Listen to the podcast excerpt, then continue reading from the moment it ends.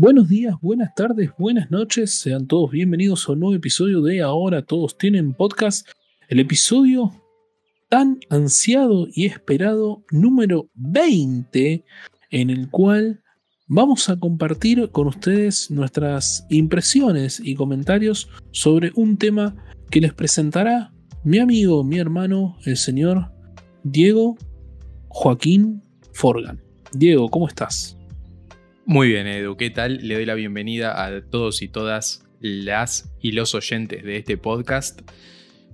Y la verdad, en este episodio número 20, eh, creo que vamos a estar muchísimo más relajados de lo que estuvimos en el 19. Pasamos de ver o intentar ver las películas de Jack Sparrow y su grupete de amigos en Piratas del Caribe a una cosa que creo que es mucho más light, mucho más placentera este, y que quizás me atrevería a decir que muchas veces no le damos la atención que merece. ¿De qué estamos hablando? Bueno, nosotros ya hemos reseñado las películas de Pixar, nos tomamos el laburo de, de ver la mayoría y de analizar o de hablar un poco de las 22 películas de Pixar hasta que salga el 25 de diciembre la número 23, Soul, pero no nos detuvimos en analizar o en hablar de algo que acompaña a la mayoría, por no decir todas, estas películas, que es el corto que viene al principio de la peli en el cine. Eh, e, es algo que se mantiene, es como que uno ya va al cine y va esperando ver este, este tipo de cortos, ¿no? Una tradición empezada en Toy Story 1 y que se mantuvo firme junto a cada una de las películas de Pixar hasta Los Increíbles 2. Porque, si mal no recuerdo y sé que es así, Toy Story 4 ya no nos presentaba un corto al principio de la historia, si antes de la historia, y eh, si no me equivoco, Unidos tampoco, ¿no? No, no salió en cines, salió directamente en, en sistemas de streaming y tampoco presentaba un corto antes de la historia principal. Eh, veremos si Pixar se reivindica con Soul. Todo indicaría que como también está por salir eh, exclusivamente en streaming, eh, tampoco va a contar con un corto antes del comienzo de la historia. Pero bueno, en este podcast vamos a, en este episodio de podcast, vamos a reseñar los 20, si no me equivoco, o 19 cortos eh, de Pixar que preceden a cada una de las películas. Exactamente. Bueno, la primera aclaración es esa, es de que por ahí hay alguna que otra película que no tiene este, este corto al principio de la misma, pero también está bueno aclarar otras cuestiones más que hacen al, episodio de hoy. La primera, que lo charlamos un poco también antes de grabar, es nos vamos a concentrar en los cortos que se estrenaron con la película en el cine. ¿Esto qué quiere decir? Que hay un montón de cortos que lo que hacen es expandir las historias del cine, de la película en sí. Por ejemplo, para Intensamente, hay un corto de Riley donde tiene una cita. ¿no? Y ahí vemos cómo interactúan todas las emociones de la cabeza. Eso no entra dentro del análisis de hoy porque no es un corto que se estrenó con la película como para ser de telonero, sino que este, es un corto que agranda o aporta a esa historia en sí. Otro ejemplo de esto que vos estás nombrando es, por ejemplo, em, hay una historia que se llama La tía Edna, que es sobre Los Increíbles 2, que nos cuenta las peripecias de Edna Moda cuando queda a cargo de cuidar al bebé Jack Jack. Em, cuando su padre tiene que irse a resolver otros eh, quilombos que tenía, que la verdad que no recuerdo en este preciso momento, pero en la película principal no se cuenta qué pasa con Jack Jack y Edna Moda cuando lo está cuidando, y sí hay un corto que, como decís bien vos, Diego, agranda este universo o expande un poquito más el conocimiento que tenemos sobre la historia principal. Exactamente, y hay otra salvedad que hay que hacer, que es que existe una serie de cortos dentro de Pixar que se llaman Spark Shorts, ese es el nombre oficial que les pusieron, que no, no forman parte de estos cortos que vienen previo a las películas, sino que son proyectos independientes dentro del propio Pixar, donde ya eh, se trata más de, sí, de, cortos independientes, valga la redundancia. O sea, son proyectos que toman los empleados de Pixar, donde tienen seis meses y un presupuesto limitado para poder desarrollar por ahí alguna idea que plantearon algunos de los directivos y le dijeron, che, está buena. Todos esos cortos de Spark Shorts, eh, por ahí los podemos analizar en otro episodio, pero están dentro también de la plataforma que hemos utilizado para ver los cortos originales, que es Disney Plus. Y podemos también ampliar un poquitito cómo fue nuestra experiencia con Disney Plus para ver esto. ¿Querés arrancar vos, Edu, o arranco yo? Arranco. Una crítica que podría hacerle es eh, lo poco amigable que es el sistema para poder ver estos cortos, ¿no? ¿Cómo lo hice yo? Bueno, ah, cuando vos vas a la parte de Pixar, hay una sección donde están divididos todos los cortos y puse uno, que era el que estaba, primero buscamos una lista de cuáles eran todos los cortos que íbamos a analizar, puse uno y después te iba recomendando otro y otro y otro, pero no contás con todos los cortos Em, a disposición, digamos, en esa tira que te va poniendo, eh, donde se supone que deberían estar ubicados todos los cortos. Entonces, eso, Disney Plus, vos, Mickey Mouse, si estás escuchando este podcast, media pila pone con eso y acomodarlos de una mejor forma para que sea más amigable para buscarlo. Concuerdo totalmente, mi experiencia fue la misma, o sea, para encontrarlos eh, no hay ningún apartado donde diga Pixar cortos o cortos de Pixar como para poder entrar y decir, bueno, están acá. Eh, por ahí es más fácil de conseguir o de encontrar estos que yo les digo que son Spark Shorts, porque tienen como una sección aparte, pero estos cortos originales y fundacionales no tienen esa sección. Y agrego una crítica más que es, eh, yo los he tratado de buscar en el buscador, valga la redundancia, pero por su nombre en inglés, y si lo buscas en inglés no aparecen. O sea, si vos tenés la plataforma en español y buscas un título en inglés, no te lo muestra. Cosa que Netflix sí hace. O sea, Netflix busques el nombre de un actor, el nombre en inglés, el nombre en español, como que trata de darte algo. Acá vos pones el nombre en inglés y directamente te dice que no existe. Tenés que ponerlo sí o sí en español latino en este caso, que es como lo tenemos configurado. Eh, pero bueno, tiene que estar en el idioma en el cual está configurada la plataforma. Dicho sea de paso, que estamos hablando del buscador, em, funciona muy mal el buscador en un perfil creado para niños. Por ejemplo, tiene mi hija, tiene obviamente su perfil donde aparecen las películas recomendadas de princesas, que yo no sé cuánto. Cuando vos configuras esa primera vez ese perfil, podés elegir que sea un perfil de niños o no.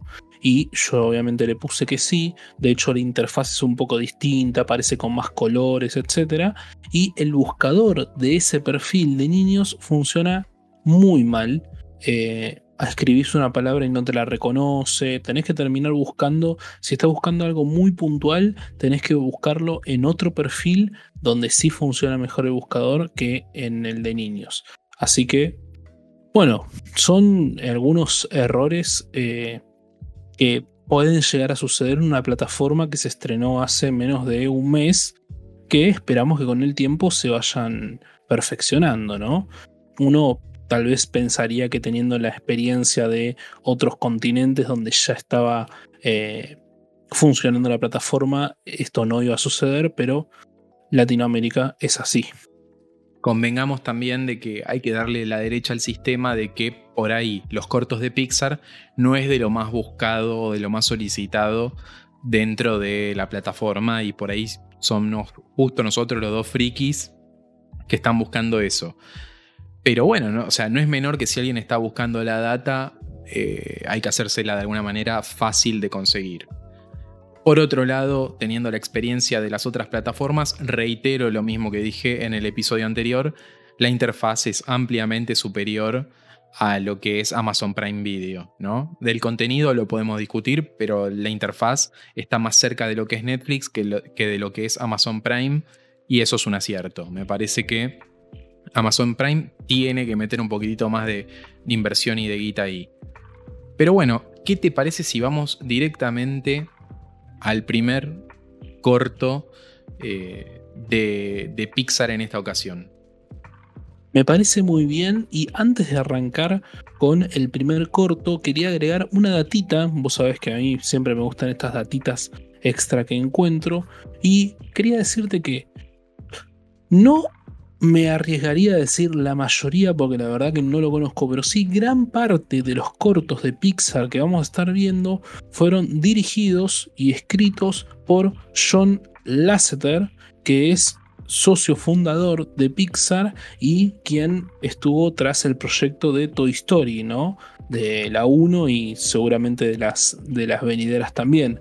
Eh, es una de las personas que, si ustedes vieron algún documental o algo, siempre aparece con alguna camisa eh, hawaiana o algo similar, un, gordito de anteojos muy simpaticón.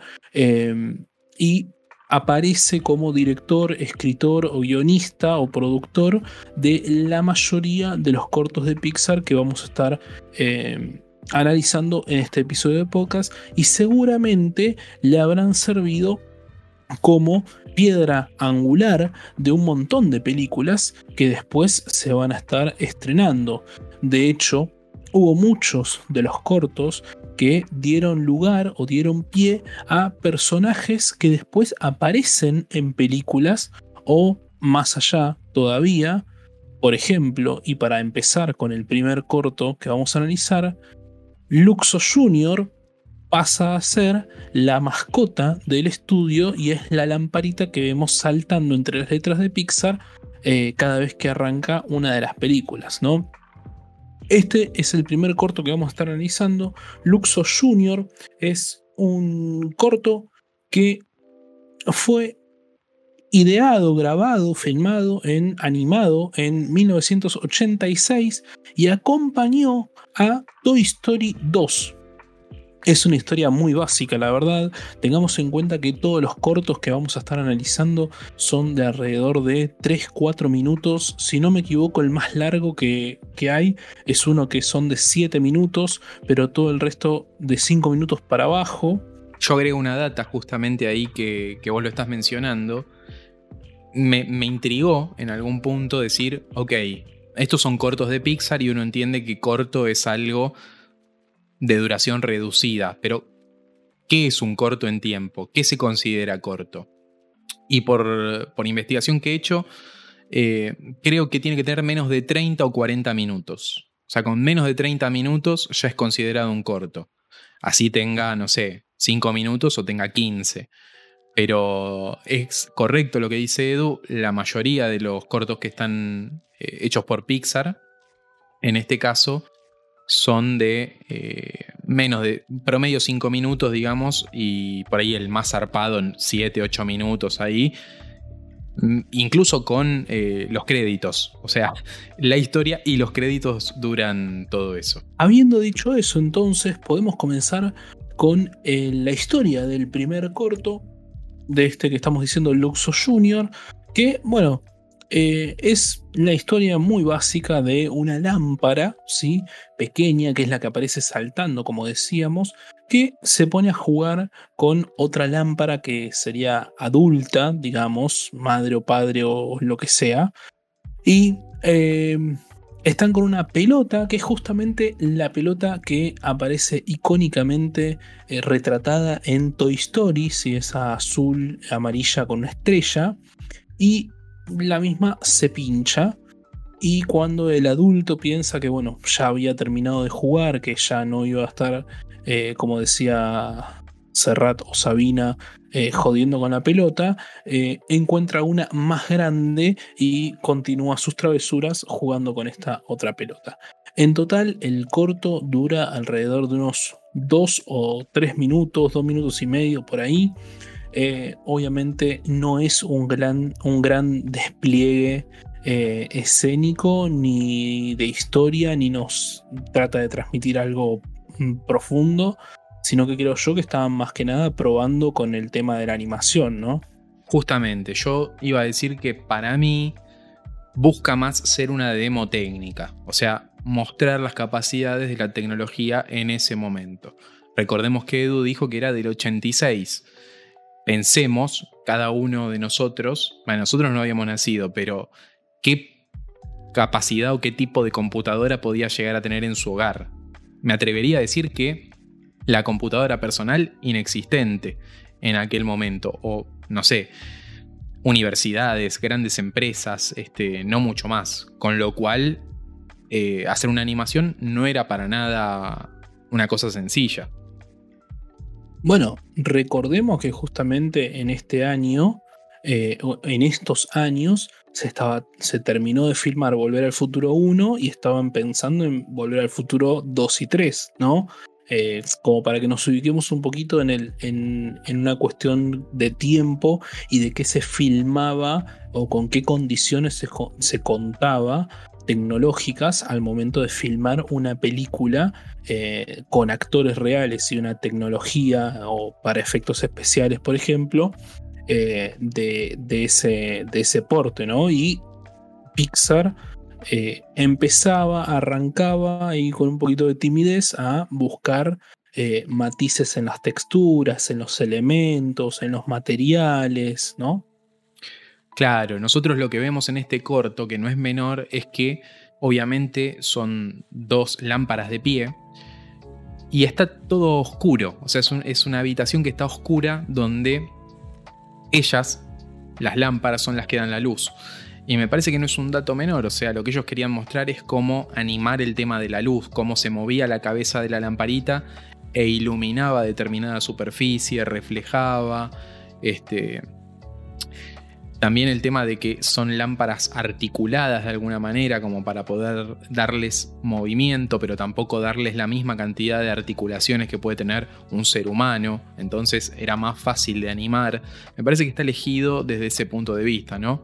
El tema de las luces, de las sombras, de los movimientos articulados de la propia lámpara.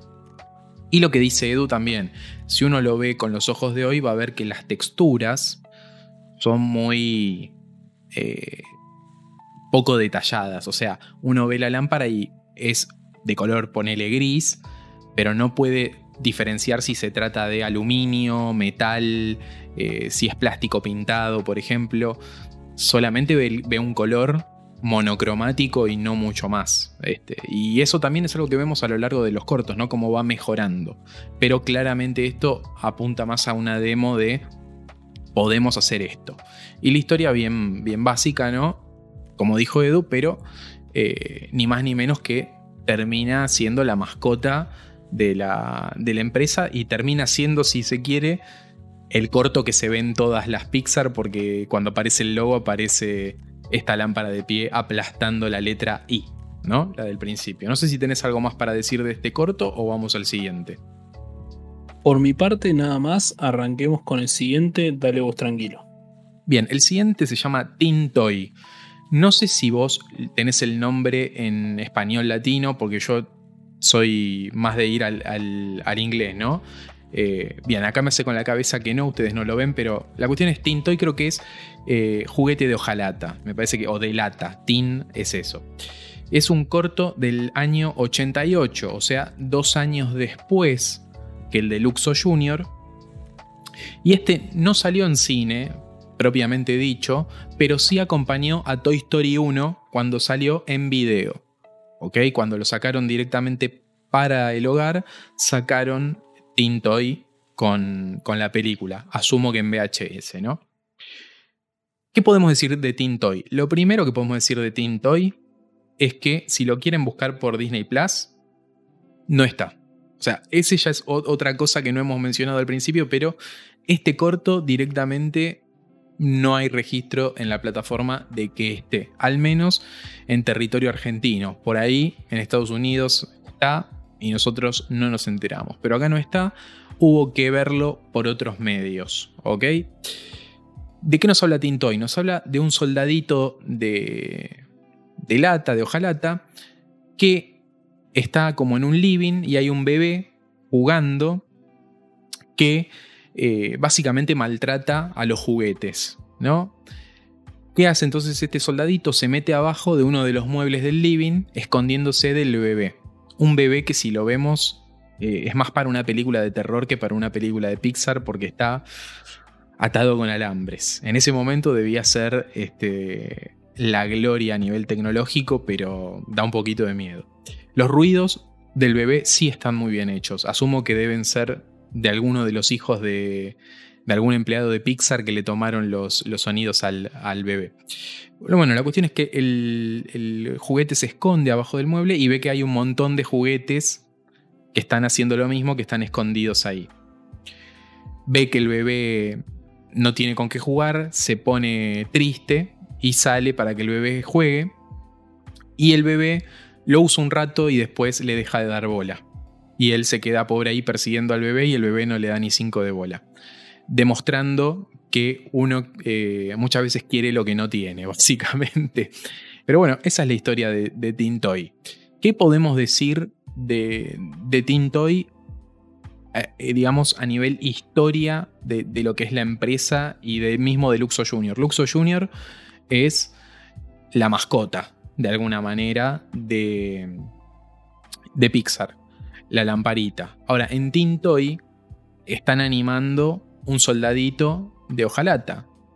Con lo cual, y, animan varios juguetes que están escondidos ahí abajo del mueble, con lo cual nos muestra que la idea de animar juguetes, de utilizar a los juguetes como personajes, ya la venían barajando. Y de hecho, en más eh, cortos que vamos a ir viendo, vamos a ver que por ahí los usan un par de veces más. Sí lo que hay que tener en claro es que generalmente lo que eligen para animar son objetos del hogar. No se meten tanto con los humanos en un principio, calculo que por la complejidad que tiene animar un ser humano, y que por ahí ya les dije que el bebé se ve medio, medio border, entonces por ahí para el espectador era muy chocante ver eso. Pero siempre el, objeto se puede de alguna manera caricaturizar, este, embellecer, hacer que no sea tan amenazante y por ahí, por eso coqueteaban un poco con la idea de animar estos objetos que en principio son inanimados en la vida real, ¿no? Sí, para ampliar a toda esta data que vos estás tirando, Tintoy es el, el que le da a Pixar la idea de arrancar con Toy Story, ¿no? A partir de Tintoy es que se dan cuenta de que, como decías vos, Diego, la facilidad de animar juguetes era mayor a la de animar eh, seres humanos. Eh, o seres vivos en general. Mm, para aquellos que no vieron este corto, pueden imaginarse al bebé de este corto como el perro de Toy Story 1.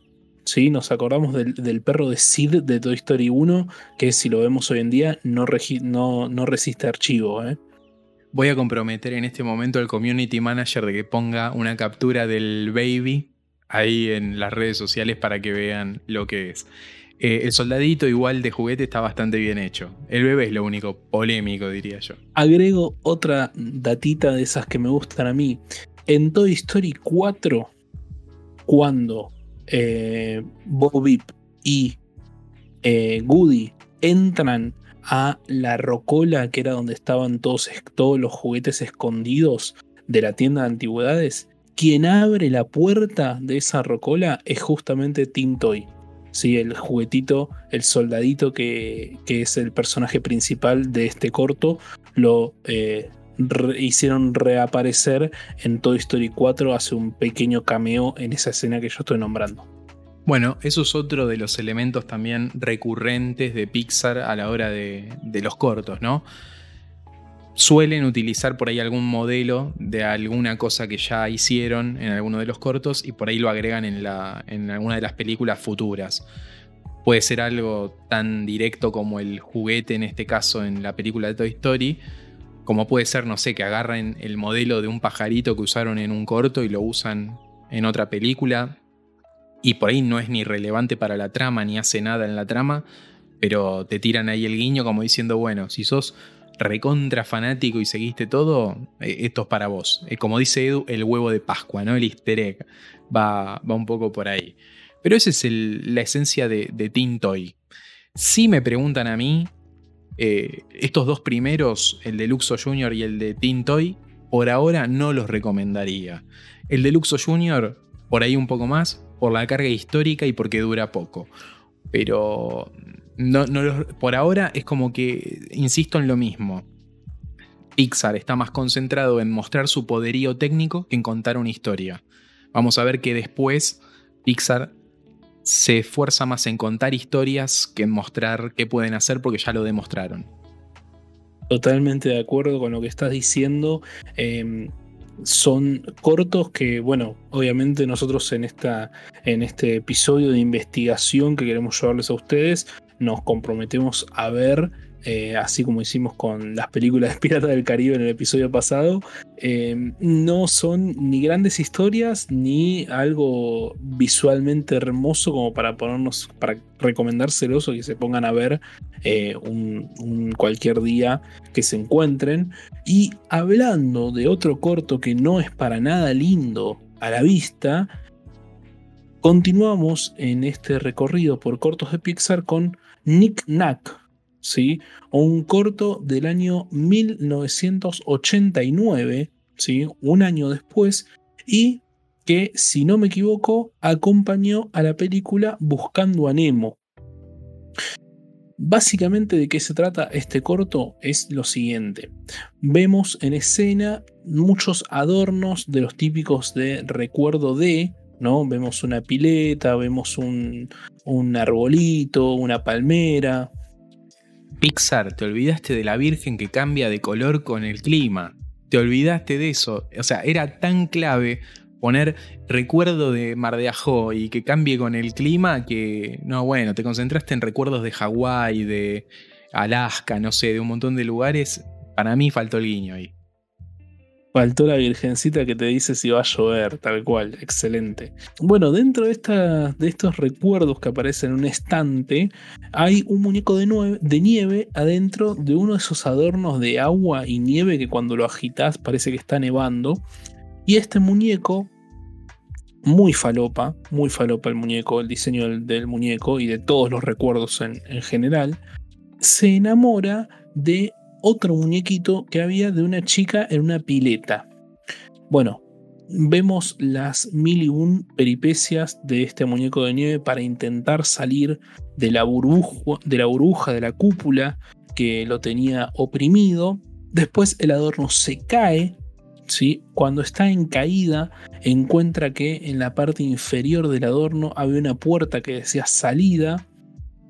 Cuando sale, cae adentro de una pecera donde encuentra a una sirena que era exactamente igual al recuerdo de la chica en la pileta. Y cuando está a punto de acercarse, él, la burbuja, la cúpula donde estaba, cae sobre él y lo vuelve a encerrar, pero esta vez adentro de la, pecera donde había caído.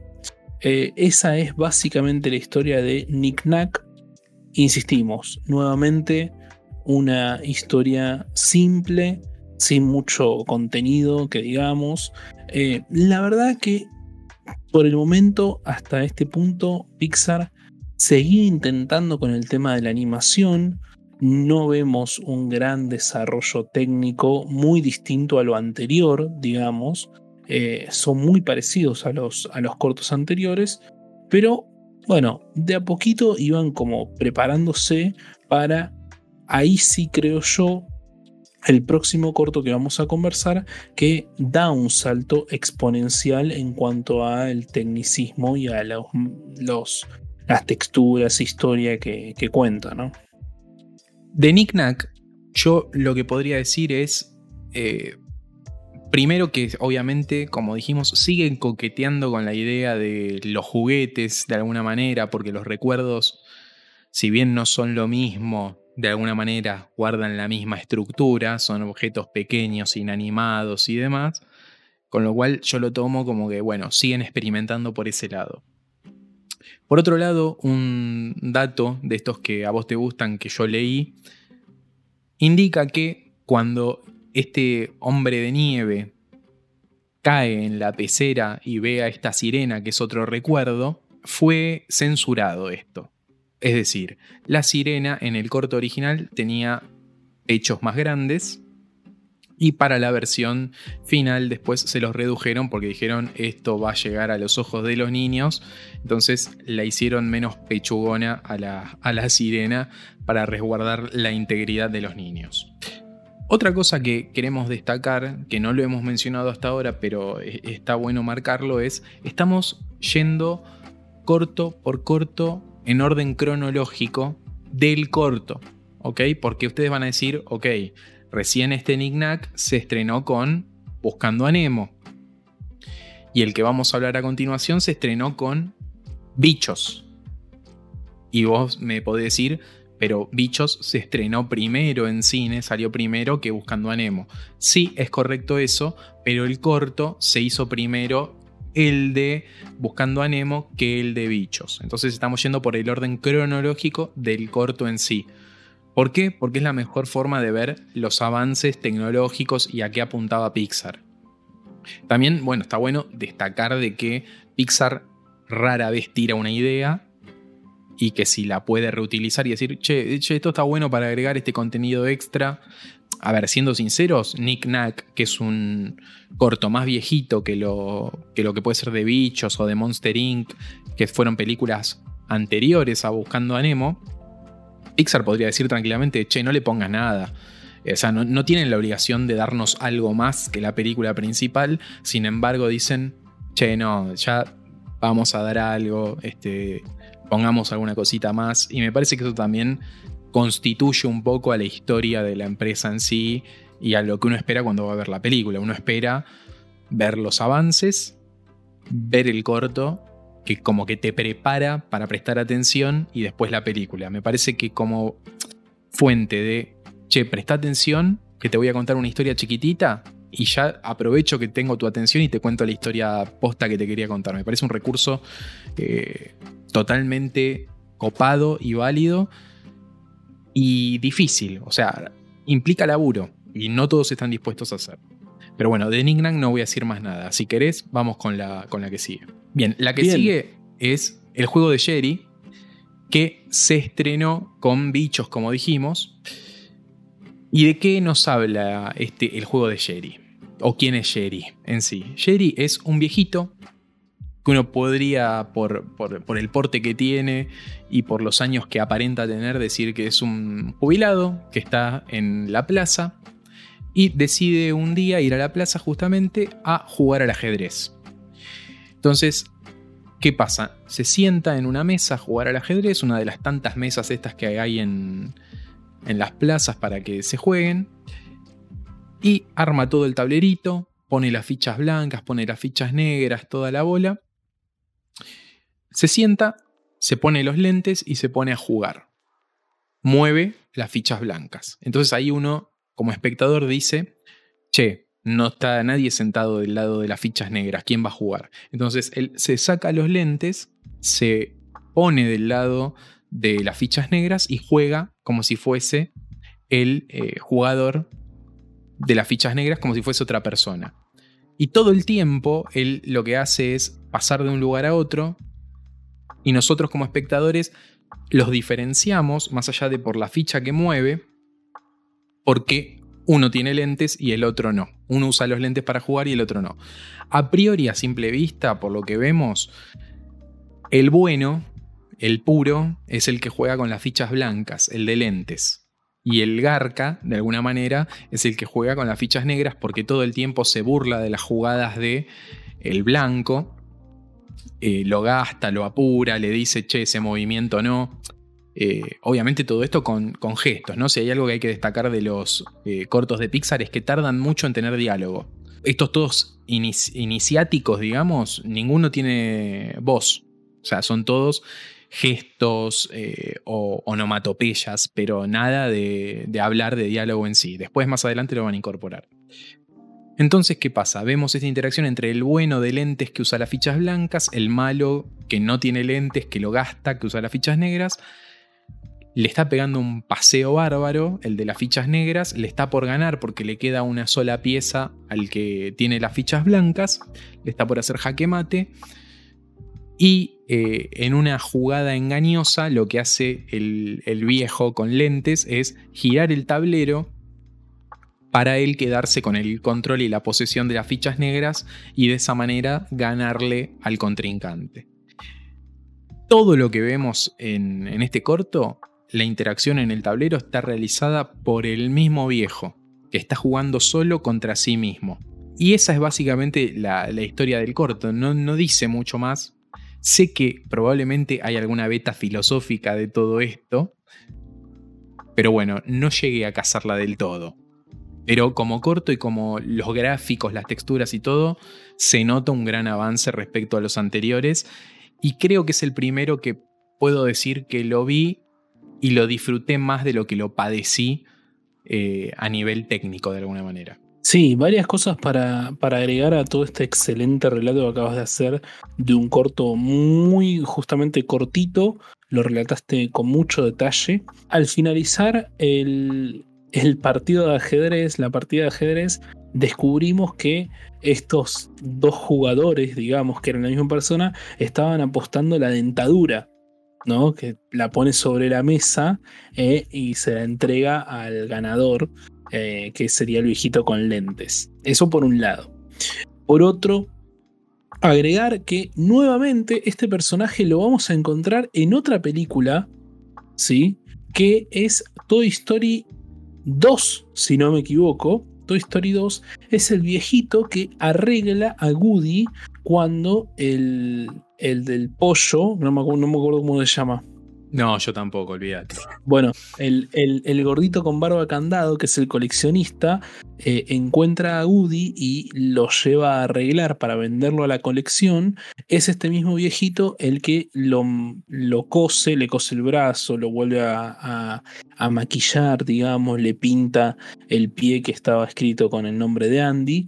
Bueno, es este mismo personaje. Y por último, agregar a lo que decía Diego, la verdad que es el primer corto de Pixar que puedo decir qué bien que se ve, digamos, qué bien que está hecho, qué bien que tiene estas texturas, qué bien eh, las luces, eh, el movimiento. Creo que es el primero de los cortos que resiste muy bien el paso del tiempo y si bien obviamente Pixar avanzó enormemente en las técnicas utilizadas, creo que es como el que marca la diferencia con respecto a los anteriores. Quiero decir también, eh, porque no lo hemos mencionado, este corto es del 97. Quiere decir que respecto a Nick Nack, que es el anterior que comentamos, tiene 8 años de diferencia. Y los 8 años se notan. Eh, no, digamos que uno ve uno y ve el otro y dice claramente este es el más nuevo, ¿no? Y también la, la violada de Pixar, permitíme decir, en la economía de recursos, ¿no? Porque todo el corto es con un personaje moviéndose nada más. O sea, en el plano donde vemos la silla y al señor sentándose, vemos a un solo personaje, esta vez sí humano por fin, pero uno solo moviéndose en pantalla, no vemos más de uno. Y cuando los vemos interactuar entre sí, vemos solo manos moviéndose y piezas. Nunca vemos al hombre de cuerpo completo moviendo la ficha y todo. También para generar esta ilusión de que son dos personas y no una sola. Si todo el tiempo nos mostraran al, señor moviéndose de una silla de un lado al otro de la mesa, pierde la magia. Pero me parece una piolada de recursos recontra eh, copada. Y también destacar de que, a ver, no me puse a analizarlo en todos los cortos, pero muchas veces siento que el corto un poquitito tiene que ver con la película que vamos a ver después. En el sentido de que, por ejemplo, el de Nick Nack, que es de Buscando a Nemo, él termina en una pecera. El, el, hombre de nieve. Y acá el señor que está jugando al ajedrez está jugando en un parque, donde en el parque claramente hay hormigas e insectos. Me parece que siempre el setting tiene alguna cosa que ver. Y a ver, lo voy a seguir pensando con, con las otras películas que vayamos eh, reseñando acá y demás que vayamos recorriendo, pero siempre me parece que tiene algún, aunque sea mínimo, punto de enganche. Eh, bueno, sin ir más lejos, en Toy Story 2, Luxo Jr. está la pelota. O sea que hay un vínculo ahí también. Sí, yo algo que vos también lo nombraste y que en algunas pude hacer y en otras la verdad que no, es que yo creo que a partir de esta, aunque acompaño lo que vos decís que no me puse a pensarlo filosóficamente de una forma muy profunda, pero hay, hay ahora como un mensaje más que quiere dar Pixar mediante sus cortos, ¿no? Es como que ahora sí agregan a la historia, a la pequeña historia que están contando, es como que en algunos, no en todos, algunos son simplemente para puro entretenimiento, digamos, porque después lo vamos a ver, pero después hay cortos que, bueno, che, para, hay que pensar un poquito más y un mensaje está dejando, ¿no?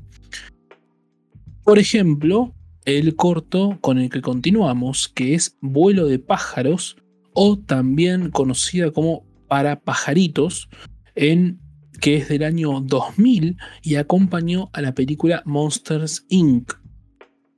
Esta es la historia de un montón de pajaritos muy chiquitos que están sentados, parados en un cable, cuando aparece uno considerablemente más grande eh, y que se quiere posar también en el cable como todos los otros que están ahí.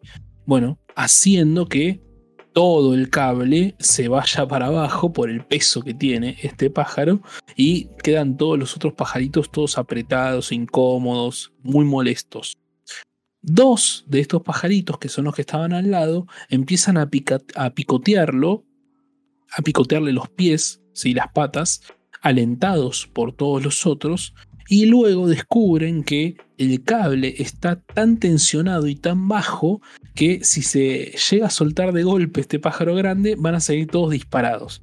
Bueno, eh, no llegan a avisarle a estos dos que dejen de hacerlo, el pájaro más grande se cae y todos salen disparados como flechas eh, con un arco y quedan todos desplumados y el pájaro más grande queda en el piso jugando con las plumas de todos los otros pájaros que quedaron volando en el aire y todos los pajaritos eh, desplumados, desnudos de la vergüenza, escondidos atrás de este pájaro más grande. Eh, esa básicamente es vuelo de pájaros. Creo, si no me equivoco, que de todas las que vimos hasta ahora, es la primera que me hizo reír. Pero reír con alguna carcajada, digamos. Em, está muy buena la historia, la verdad que a mí me divirtió mucho. También muy simple, pero efectiva.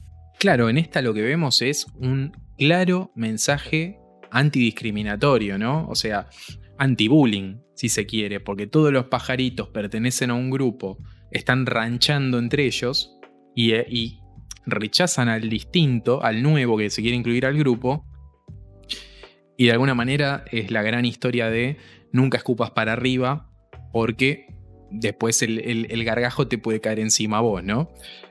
Y pasa justamente eso, todos los pajaritos chiquititos que eran los que gastaban al pájaro grandote terminan ridiculizados y el grandote mofándose del resto, ¿no? O sea, es una gran historia de anti-bullying en tres minutos dura esto. mucho más que eso no dura, es muy palo y a la bolsa directamente.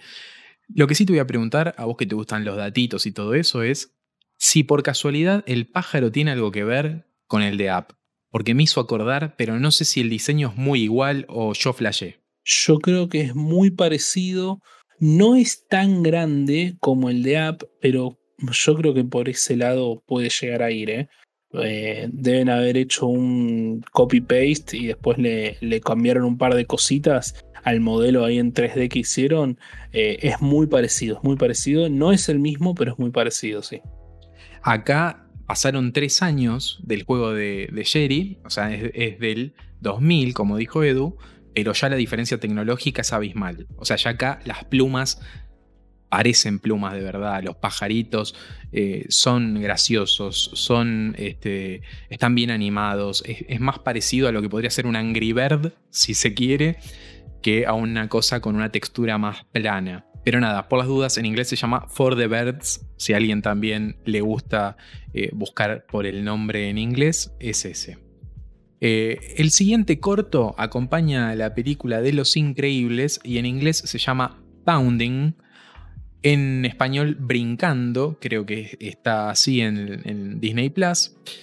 Y nos cuenta la historia de una ovejita que vive en un lugar medio desértico, medio. Sí, tan desértico no es, pero es como. tiene agua y todo pero como montañoso, árido. Tiene unos tintes así, este, por el estilo. La cuestión es que lo que está bueno de este corto es que ya acá hay eh, voz. Acá ya hay actuación de voz, cosa que en ninguno de los otros cortos había, y nos cuentan una historia a través de una canción, algo que Pixar va a retomar en algún que otro corto después, quizás en uno de nuestros preferidos que no vamos a spoilear.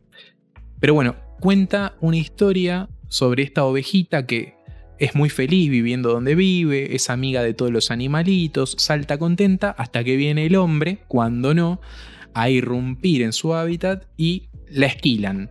Le sacan toda la lana y la dejan en bolas.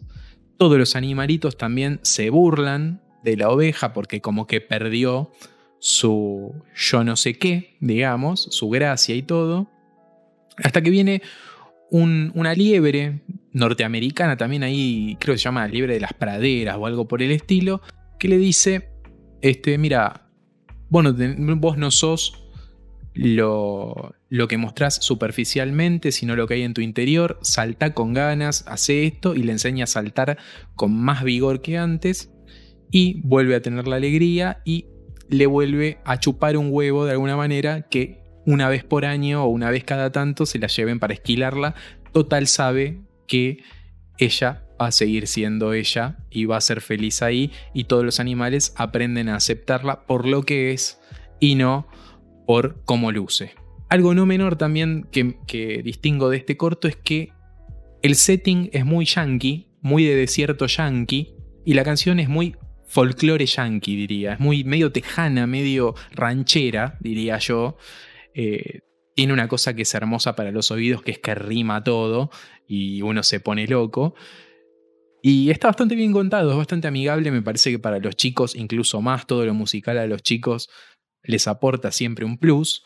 Y nada, este me encantó, sinceramente me gustó. Es la primera vez que lo vi porque yo Los Increíbles, como comentamos en lo de Pixar, no la vi la película, entonces menos que menos fui al cine a verla. Y este corto me lo perdí, lo pude ver gracias a este episodio y la verdad me encantó quiero decirte que eh, Brincando es uno de los cortos de Pixar más utilizados en las escuelas, justamente por este mensaje que eh, transmite eh, sobre, bueno, eh, todo lo que vos nombrabas muy bien, ¿no? El tema de lo superficial, el tema de eh, no, no, quedarse solo en lo de exterior, sino en la alegría que uno lleva por dentro, etc. Así que es uno de los que son más utilizados. Estoy totalmente de acuerdo con vos con respecto a el tema de la música. Es algo que Pixar sabe hacer y muy bien es contar una historia mediante una canción y la voz Así que es un muy buen corto. Creo que si tuviésemos que hacer un top 5, entraría. Entraría, por lo menos en mi top 5, entraría. Si seguimos con otro corto que también entraría en mi top 5, es el del año 2005 que acompañó a la película Cars, que tiene como título El hombre orquesta y nos cuenta la historia de dos músicos callejeros que se pelean por una moneda que tiene una nena que estaba a punto de tirar a una fuente, ¿no? Cual fuente de los deseos, digamos. Bueno, hay una pelea musical entre ellos para ver quién es el que toca mejor y quién se merece esa moneda. Finalmente a la nena se le cae la moneda en una alcantarilla y como eh, compensación le exige a uno de los músicos que le dé uno de los violines que tenía entre todo su aparatejo eh, de hombre orquesta. Em, bueno, esta nena se pone a tocar el violín y consigue una bolsa llena de monedas, no solamente una como tenía, sino que llega alguien y le deja una bolsa entera. Ella agarra dos y cuando parece que le va a dar una a cada uno de los músicos, agarra y tira ambas a la fuente y se va con el resto de todas las monedas. Y después de los créditos aparece una pequeña escena post créditos donde vemos a ambos músicos callejeros colaborando, intentando llegar a estas dos monedas que habían quedado en la parte superior de la, de la, de la fuente. Em, este es un corto que cada tanto aparece muy repetidas veces en las propagandas entre eh, los episodios de Disney Channel, ¿sí? O Disney Junior. Lo sé porque, bueno, este, mi televisor es el único canal que sintoniza porque está clavado ahí todo el día con mi hija, ¿no? Sabes que justamente te iba a decir que, otra vez, ¿no? Lo mismo que Los Increíbles. Yo Cars no la vi, no la vi en el cine ni nada, pero este corto lo conocía, como que en, un momento se hizo muy, muy viral también en YouTube. Y es un muy lindo corto. Por las dudas, el nombre en inglés es One Man Band. Este, y me pregunto, ¿vos alguna vez has visto un nombre orquesta? Yo, el único que recuerdo que me hace acordar más o menos lo mismo es León Gieco, que, toca la, la, guitarra y la armónica a la vez, ¿viste? Pero orquesta, orquesta así, no vi ninguno. No, no, no, no tuve el placer de ver a nadie que toque de esta forma. No. Igual el setting está muy bien hecho, o sea, se ve como un pueblo europeo, antiguo, me arriesgaría a decir Italia, España, por, por la estructura arquitectónica y otra vez el, recurso de Pixar de poquitos personajes en pantalla, ¿no? Tres personas, toda la acción transcurre ahí y la, la niña es una fucking genia. La banco a morir. Sí, está muy bien ambientado, eh, es todo como si fuese de época, digamos, algo así como 1800, principios de 1900 o antes, como decís vos, en un país europeo, centro europeo o de Europa del Este, por ahí, digamos. Em, y está muy bien contada, una historia muy bien contada.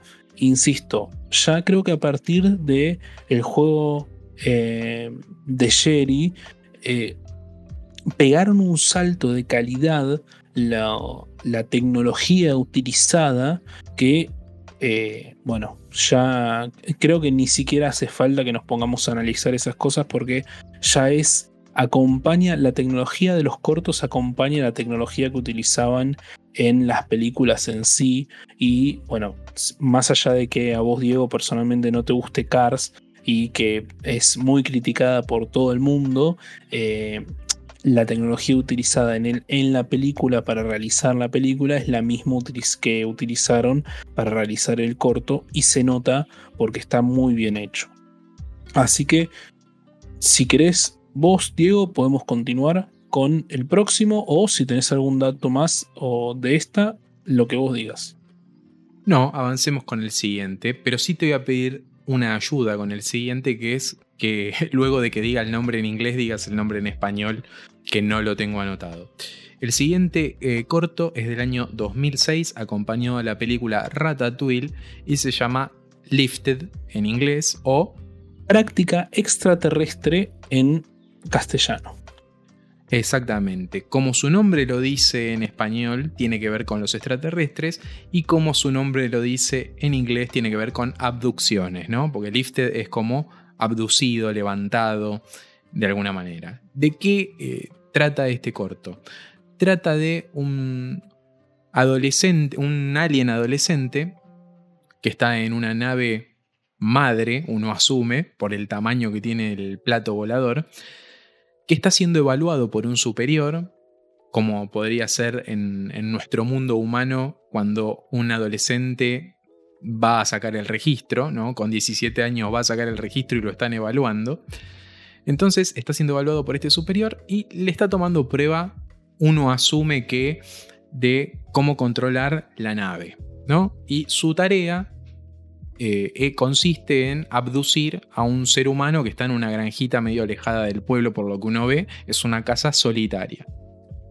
Entonces le tira el famoso rayo que vemos en todas las películas, lo trata como de ir pescando y lo que vemos es que toca un montón de switch dentro de la nave y cada vez que toca un switch lo hace chocar contra las paredes de la casa. El señor tiene que calzar por una abertura que es la de la ventana y nunca puede entrar por ahí, nunca, nunca le, le acierta a ese orificio. Entonces toca un montón de cosas, se manda un montón de cagadas, hasta que el, el instructor o instructora, porque la verdad no sabemos la sexualidad de los aliens, toma las riendas y logra sacar al ser humano para poder este, llevarlo hasta el plato volador y abducirlo. El adolescente, el alien adolescente está muy frustrado, el, instructor o instructora ve que el adolescente la está pasando mal y le ofrece pilotear la nave, le da los controles de la nave como para, bueno, no supiste hacer esto, redimite y maneja la nave al menos, ¿no? Entonces toma los controles y estrola la nave contra la casa. Se cae, se cae el plato volador. Con la mala suerte de que la casa se destruye por completo, ellos levantan vuelo de nuevo, pero lo único que queda intacto es al señor en su cama, en la casa, con lo cual nunca lo pudieron abducir finalmente. Y el corto termina ahí, obviamente tiene un par más de, búsquedas y de vueltas humorísticas a la hora de sacar al chabón de la casa, pero el corto termina ahí, va a los créditos. Lo que vemos es que queda solo la casa y alrededor un buraco tremendo, o sea, se ve un pozo tremendo y mientras se están corriendo los créditos se escucha que suena la alarma de la casa del chabón, como que se tiene que levantar para ir a laburar, se escucha el chabón levantándose y de repente pega un grito porque se, no, se ve que se cayó por el precipicio, digamos, este que dejó el plato volador. Y ahí termina. Un, corto eh, gracioso, bien armadito, bien hecho. Este, también tocando quizás el, primero que, va a la ciencia ficción a pleno. O sea, ningún otro de los cortos tocó el género ciencia ficción, sino que va más a, lo, a la parte humana, a la parte de los objetos inanimados. Este fue directamente a los extraterrestres y me atrevería a decir que es uno de los únicos que hace esto. Este, pero nada, es eso, se ve bastante bien, se ve bastante digno. Yo es la primera vez que lo había visto, tampoco había visto Ratatouille. Lo disfruté, lo disfruté. Eh, como historia, no sé si me dejó mucho, pero está lindo, está simpático. Yo, a diferencia de El Hombre Orquesta, que es de los que pasan muy seguidos en Disney Channel, este no lo había visto nunca. ¿sí? La primera vez que lo vi fue hoy, investigando para este, para este episodio. Eh, la verdad que las mismas impresiones que vos. Divertido, eh, no es de los que más destacan entre todos los cortos que hay, pero eh, estuvo entretenido, me gustó, me, divirtió bastante toda la escena de el, extraterrestre intentando manejar ese tablero con cientos y cientos de switch y que todos parecían igual y no se sabía cuál tenía que apretar, eso estaba muy divertido.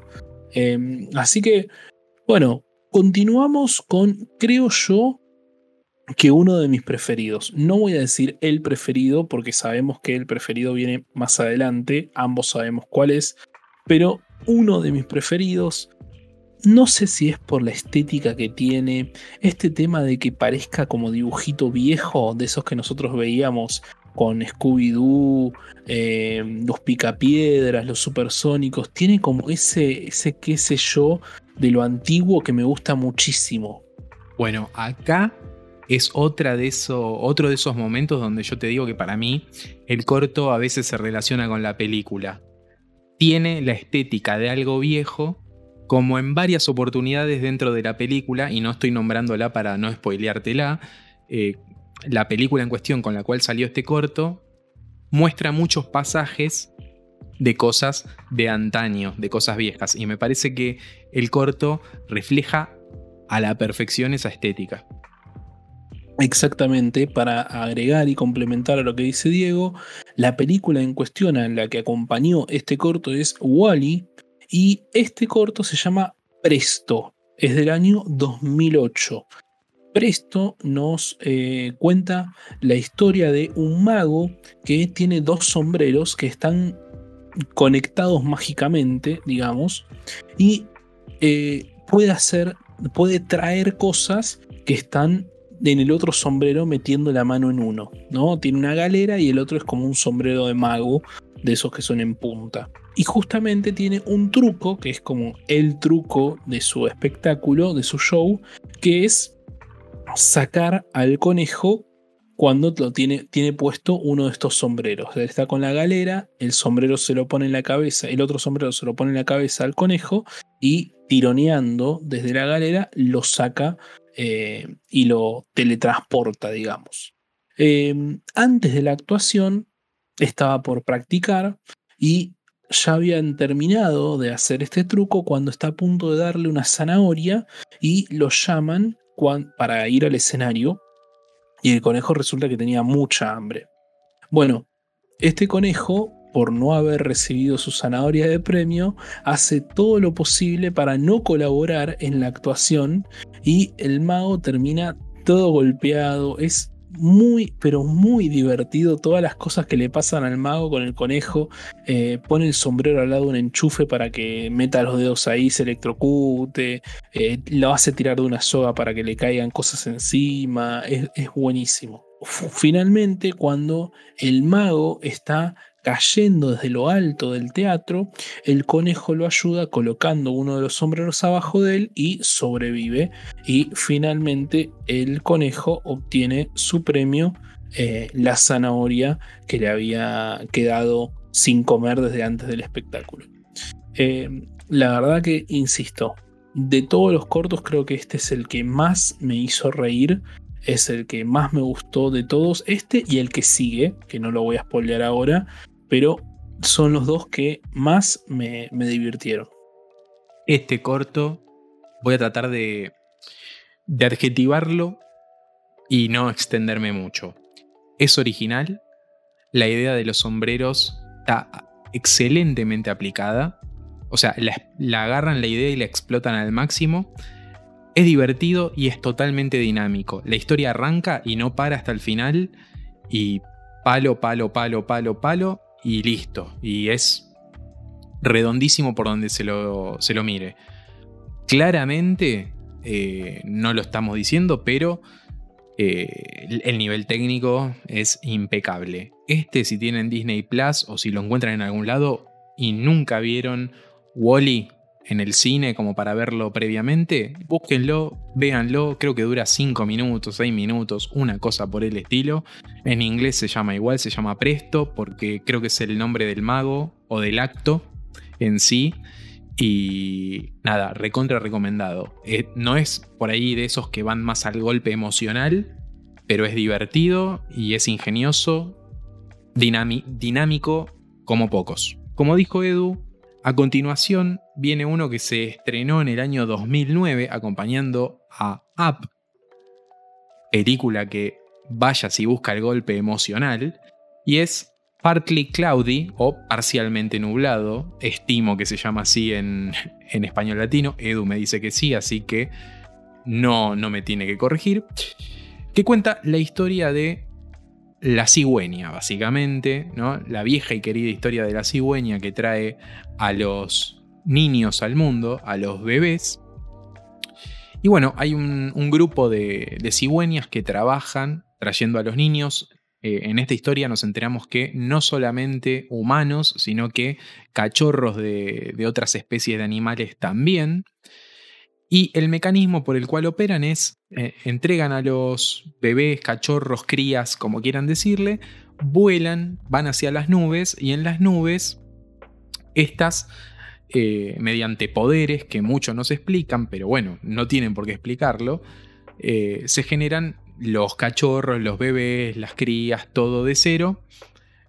Le crean el, el envoltorio, se lo dan a la cigüeña y la cigüeña lo entrega donde lo tiene que entregar algo así como un mercado libre de, hijos, hijas y, crías, donde las entregas, los delivery los hacen las cigüeñas.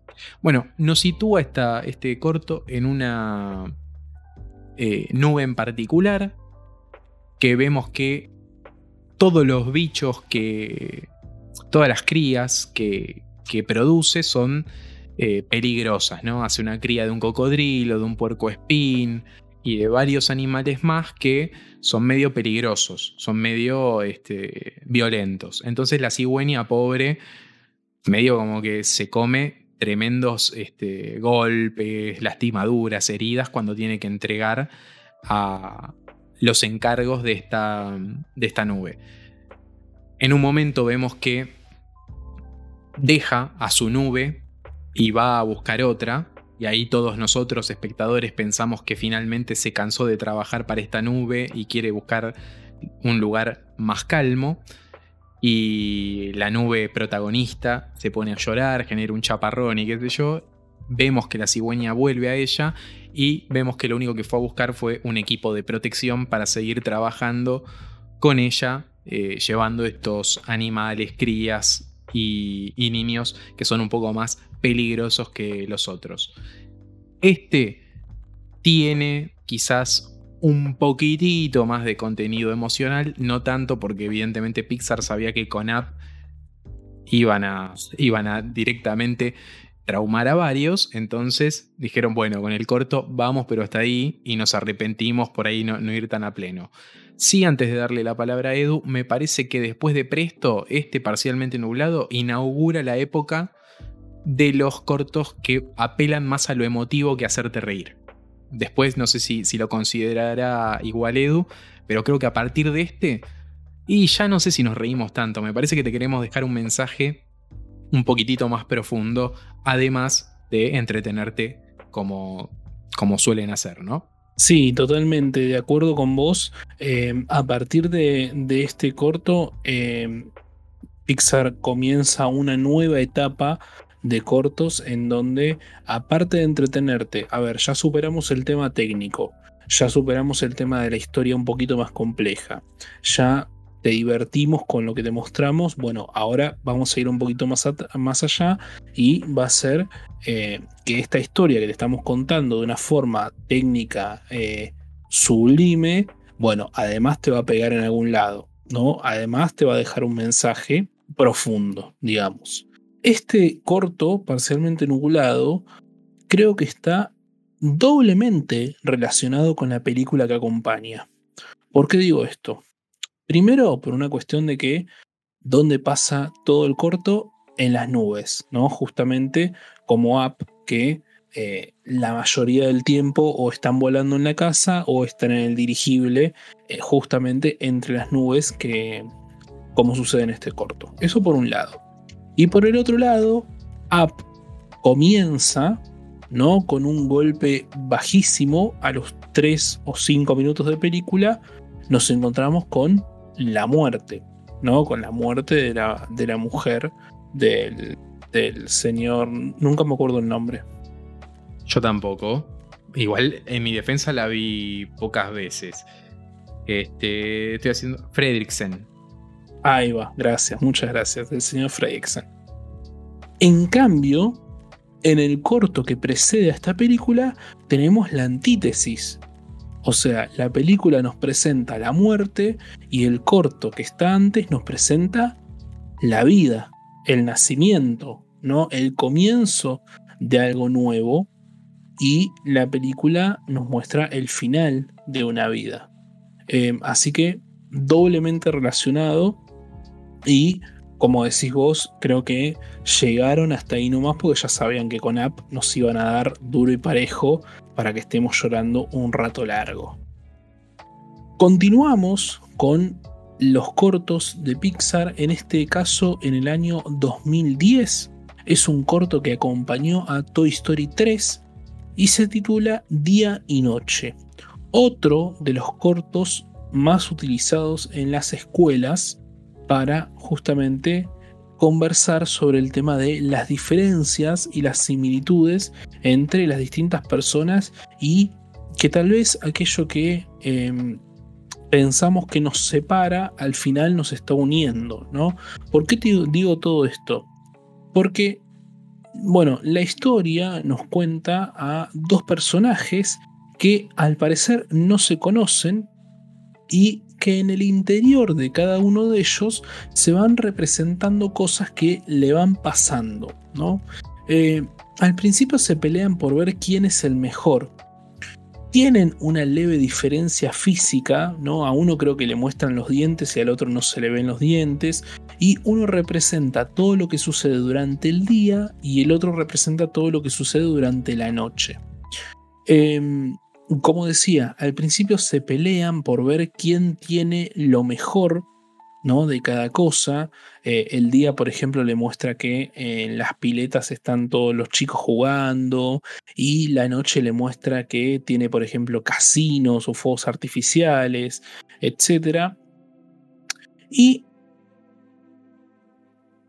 luego, en ya promediando el, el corto, empiezan a escuchar juntos un mensaje de una radio que habla sobre el miedo a lo desconocido, sobre las diferencias, sobre las novedades y el misterio de lo novedoso, y ahí se funden en un abrazo y llega el momento del atardecer, ¿no? O del amanecer, ¿no? Del que estaba de día se hace de noche y el que estaba de noche se hace de día. En el momento exacto en el que sube el sol y baja el sol, en el atardecer quedan exactamente iguales, los dos del mismo color y se complementan en los dibujos que aparecen dentro. Y después la historia cambia de rol, porque el que era día pasa a ser noche y el que era noche pasa a ser día, y ahí descubren que dentro de sí mismo cada uno tiene lo que le faltaba o le envidiaba al otro y que le mostraba como que era lo mejor. Em, la verdad que el mensaje que transmite a mí me parece que es muy pero muy bueno. Con razón es uno de los que se utilizan en las escuelas para trabajar con los chicos y me parece que es eh, muy acertado hacerlo de esa forma. Em, como, como decíamos anteriormente, Pixar ya buscando un mensaje, ¿no? una profundidad en el mensaje que transmite y la verdad que es otro de los que entraría en mi top 5 de mis preferidos, creo que, que podría estar muy bien ubicado. Creo que el mensaje es muy bueno, como dijiste vos. La idea me parece excelente y muy bien ejecutada. Es fácil decirla, muy difícil llevarla a cabo. Y me encanta a nivel artístico, me encanta cómo dentro de cada uno se ve la animación en tres dimensiones, pero nuestros dos protagonistas, el día y la noche, son dibujos en dos dimensiones, como los dibujitos clásicos. Es la primera vez que Pixar mezcla animación 2D con 3D, eh, por lo menos en un corto, ¿no? Eh, nada, recontra recomendado. Este también búsquenlo, véanlo, como sea. Me parece también que es uno de los más virales que hay de, Pixar. Eh, recontra recomendado. Sí, yo sobre todo este recomendaría que lo vean porque cualquier explicación que podamos que puedan estar escuchando y que nosotros les podamos estar dando creo que queda cortísima eh, con respecto a lo que muestra el video, ¿no? lo que muestra el corto.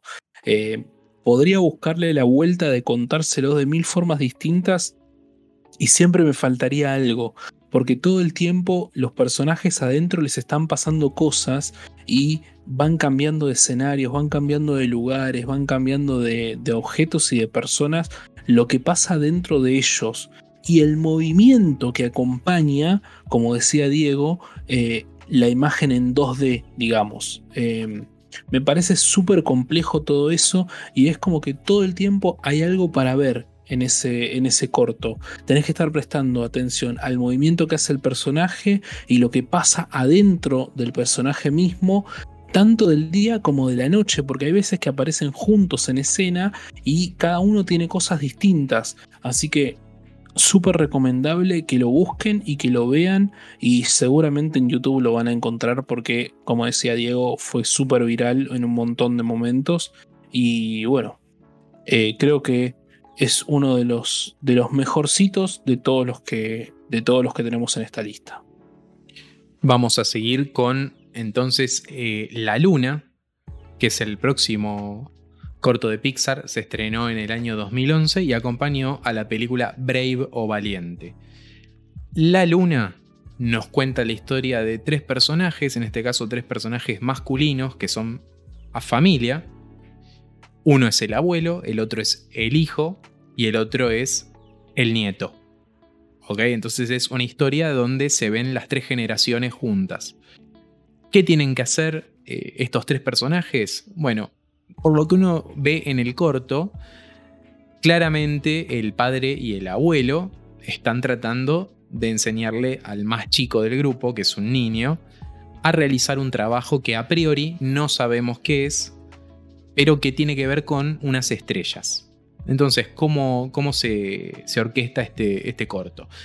Están en un bote navegando, tiran un, un ancla y con una escalera suben a la luna estos tres personajes. Mucho a priori no sabemos qué es lo que están haciendo, pero la idea es que barran, que barran, perdón, dentro de la luna las estrellas que hay en la superficie. ¿Por qué? Porque las estrellas que hay en la superficie emiten luz. A priori no sabemos qué es lo que quieren hacer con estas estrellas, pero sabemos que las están barriendo. Lo que está bueno de este corto es cómo nos marcan eh, el tema de el legado o el mandato. ¿no? Eso es lo que nos quiere marcar. ¿Por qué? Porque el abuelo trata de inculcarle al nieto una determinada manera de vestir y de hacer las cosas. Es decir, le dice al nene cómo se tiene que poner la gorra y qué elemento tiene que usar para poder barrer dentro de la luna. El papá de él, es decir, el hijo del señor mayor, este, le, cambia justamente la estructura, le dice, no, la gorra la tenés que usar así y para barrer, en lugar de usar lo que te dio tu abuelo, tenés que usar lo que te doy yo. Y el pibe, mucho que, mucha idea no tiene de qué hacer, está como buscando su camino.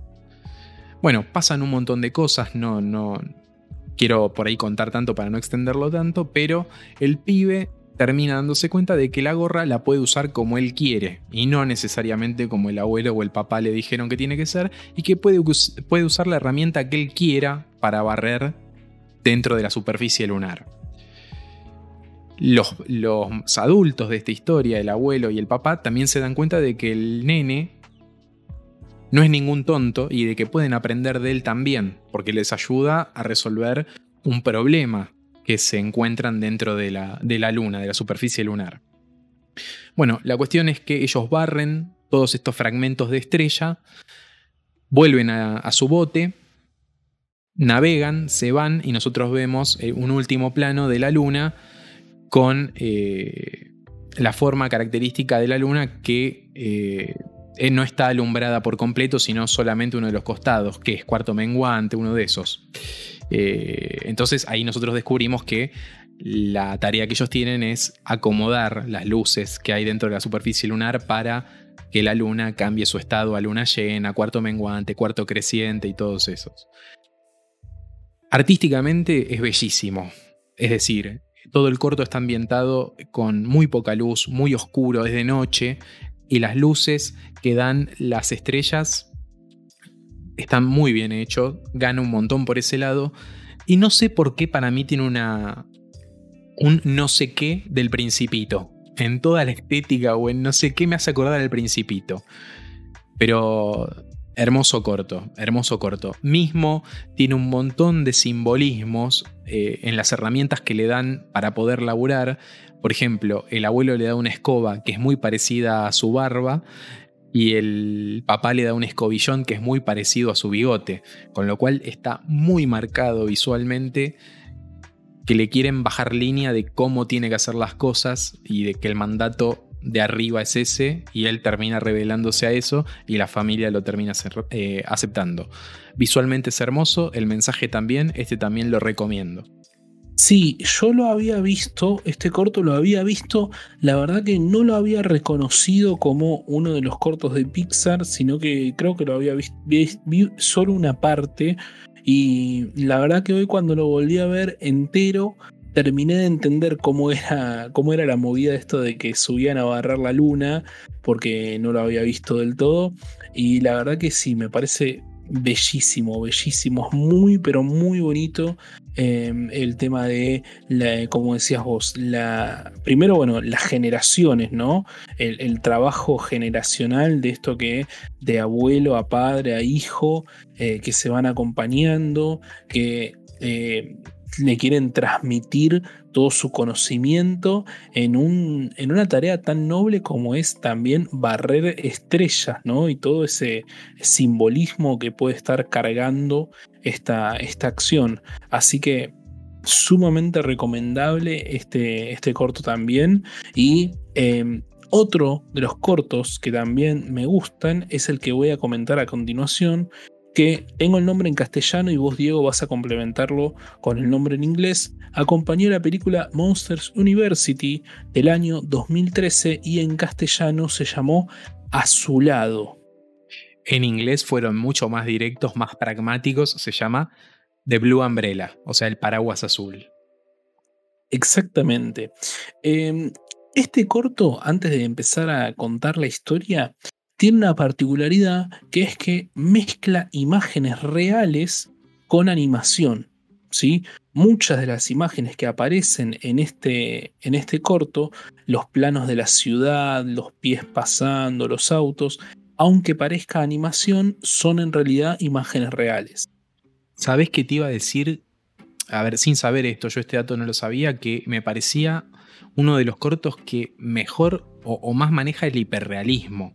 Porque por momentos yo digo, esto es muy difícil darse cuenta qué es verdad y qué está animado. Este, es sorprendente por momentos.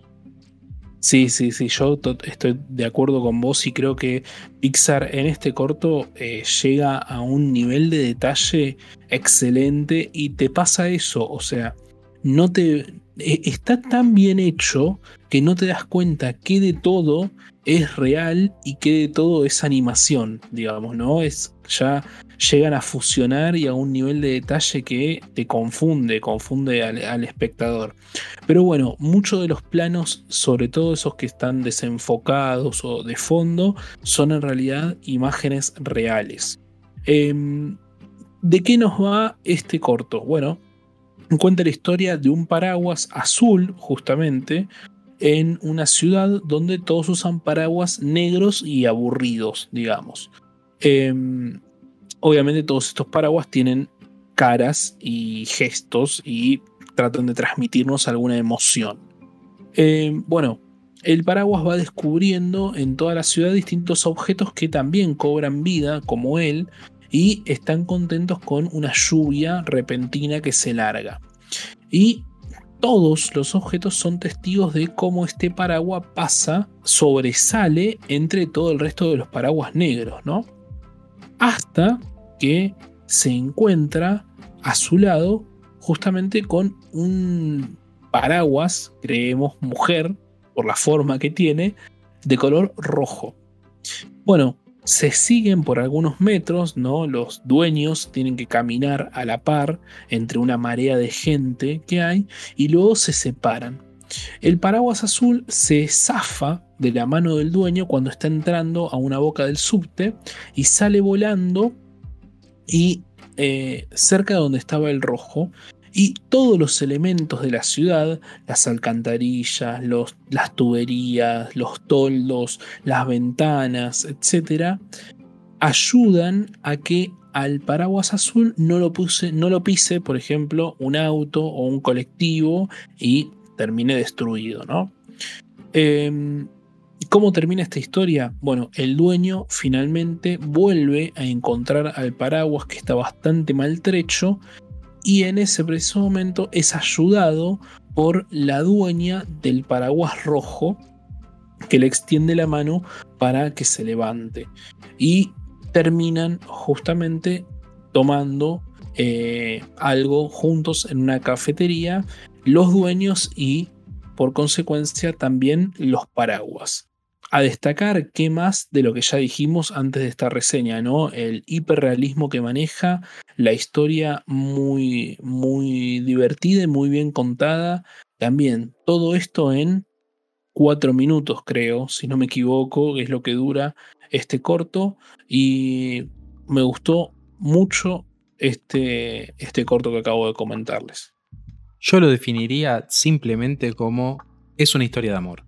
O sea, todo lo que quiere hacer el corto es mostrar una historia de amor sin importar si se trata de seres humanos, objetos inanimados. eh, querían contar una historia de amor y es, es una historia de amor donde hay un desencuentro y un encuentro final donde se resuelve la situación y se da todo bien.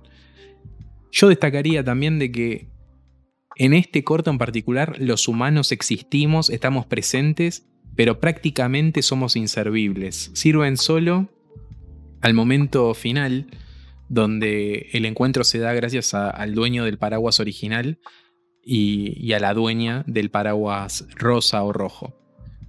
Pero durante todo el corto, a los humanos se los ve prácticamente desde, desde arriba, desde sus paraguas. O sea, lo que define a las personas son sus paraguas y no sus caras o su fisonomía. Entonces, eh, me parece muy interesante eso, cómo lo, quieren marcar desde, desde ese punto. Y también cómo queda la ciudad con lluvia es totalmente hermoso. O sea, está muy bien hecha la lluvia y muy bien hecha todas las interacciones. Bien, seguimos con el próximo que es eh, Lava. ¿no? Lava del año 2014, corto que acompaña a la película Inside Out o Intensamente. Creo que quizás el mejor tándem de corto y película si es que existe esa categoría. Pero no, no. Eh, una, una, combinación muy buena. ¿De qué trata Lava? Lava trata de un volcán que ve que en la isla, que, que está ahí donde habitan los animales y todo, viven todos en pareja, están todos con alguien y él es un pobre volcán que está solo ahí en el medio de la nada y está lo que él cree condenado a, vivir solo o a estar solo por el resto de su vida. Pasan un montón de cosas hasta que obviamente la situación se resuelve con la aparición de una señora volcán este, que a las veces va a ser de pareja de él. ¿Qué es lo que está bueno de este corto? todo, podemos decir así resumidamente, pero usa la misma fórmula que usaba Bouncing, o sea, el de brincando. Nos cuenta una historia a través de una canción. Y la canción es buena, es pegadiza y funciona en inglés y en español. Otra cosa que a mí me copa bastante es que como lava, o sea, o, la historia está ambientada en una isla, en un volcán y todo, la canción tiene esa cosa medio hawaiana, esa tonadita, que también de alguna manera es la misma idea que tiene Bouncing en, usar una ranchera eh, en un setting más de desierto. Acá como el setting es más tropical, usan una canción más tropical. Y uno puede decir, loco, ¿qué onda? Son dos volcanes, son dos montañas que escupen fuego, que se enamoran y viven felices para siempre. Y uno puede decir, ¿quién se puede emocionar con eso? Bueno, véanlo y díganme si no es emocionante. Uno va al video de YouTube de ese corto. Eh, obviamente no es legal ni nada, pero llega a, ver eso y dice, antes de que arranque la película ya me hicieron llorar. Eh, un montón de comentarios de ese estilo. O nunca pensé que la historia entre dos volcanes me iba a generar esto. Y lo genera. Está muy bien construido. Muy bien construido el conflicto, la canción y la resolución del mismo. Uno de, de los top de cortos de Pixar, por lo menos en mi caso, calculo que en el de Edu también porque lo hemos conversado. Eh, pero este, véanlo o véanlo. Aunque si no vieron intensamente, péguense la maratón y vean los dos, vean el corto y la película si tienen la experiencia completa. Yo creo que gran parte de, del éxito de este corto es sin duda el acompañamiento musical que tiene. Em, aparte obviamente de, la, de las acciones eh, visuales, creo que la mayoría, el, 80% de, de este corto pasa por lo auditivo, pasa por la música, pasa por la letra, pasa por lo pegadiza que es, como decías vos. Em, recuerdo haber ido a ver eh, intensamente al cine y ver este corto y como decís vos, estar llorando antes de que empiece la película, porque la verdad que es muy, pero muy emocionante. Eh, también en el contexto, ¿no? De cine, eh, etcétera. Capaz que en, la casa, en tu casa mirándolo en la tele no te pasa lo mismo, pero eh, en el cine era, era otra cosa, ¿no? Ojalá podamos volver pronto al cine. nosotros dos que somos muy cinéfilos estamos esperando el día que suceda eso. Pero sin duda este es el mi corto preferido de Pixar. Este Lava está en el puesto número uno. Sin duda, eh, quiero decírtelo. Y continuamos con uno, creo yo, que debe ser uno de los cortos menos vistos de Pixar, acompañado con la película menos vista de toda la saga de Pixar y que ya hemos analizado oportunamente. La película es un buen dinosaurio, es del año 2015 y el corto que acompaña esta película se llama Sunshine Super Team. ¿De qué va esta historia? Bueno, está ubicada en eh, la India, ¿sí? Un, un padre con su hijo, un padre muy religioso, con su hijo muy fanático de los superhéroes, que se la pasaba mirando la tele, eh, dibujando a este super team que él veía, y el padre, intentando acercarse a él, le propone eh, rezar en un altar hogareño que tenían. Eh, por distintas circunstancias que suceden, el nene accidentalmente termina apagando la vela que tienen en este santuario, en este altar, y se transporta dentro de eh, lo que sucede en el, en el, altar. Ahí aparece un personaje que vendría a ser como el malvado, digamos, de esta historia, y para defender al niño aparecen tres dioses representados con los mismos colores que los superhéroes que él veía en la tele y bueno, comienza una pelea en la cual finalmente ganan y luego vemos como el niño termina dibujando a los nuevos superhéroes pasan a ser en realidad estos tres dioses que lo defendieron de lo malo que estaba pasando en ese altar y terminan compartiendo un momento con el padre eh, viendo y dibujando este cuaderno que el niño tenía. Cabe destacar que este corto en particular no lo encontramos en Disney Plus, por ahí lo buscamos mal. Creo que este no podemos afirmar que no esté. A priori no está, según nuestra experiencia, pero no lo podemos afirmar del todo. Lo, importante destacar es que en este corto se dice que está basado en una historia mayormente real, porque obviamente toda la parte fantasiosa de los superhéroes no es así. Pero este Sanjay, que es el director del corto, quiere contar de alguna manera el conflicto, la relación con su padre y al final del corto cuando se amigan, entre comillas, o comparten intereses, se muestran fotos de ellos dos desde que eran niños hasta el presente, con lo cual le suma un poquitito más al corto.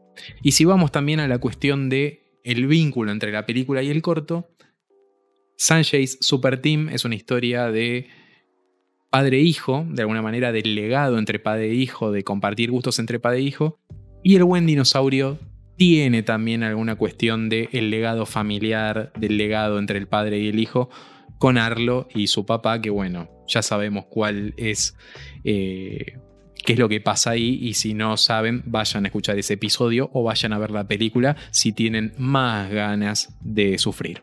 Bueno, eh, seguimos con el antepenúltimo corto de 2016 con Buscando a Dory, sale Piper. Piper es la historia de un polluelo. No sé de qué raza de, de pajaritos son, pero bueno, es un polluelo de ave. No sabemos qué tipo de ave es porque gaviotas a priori no son.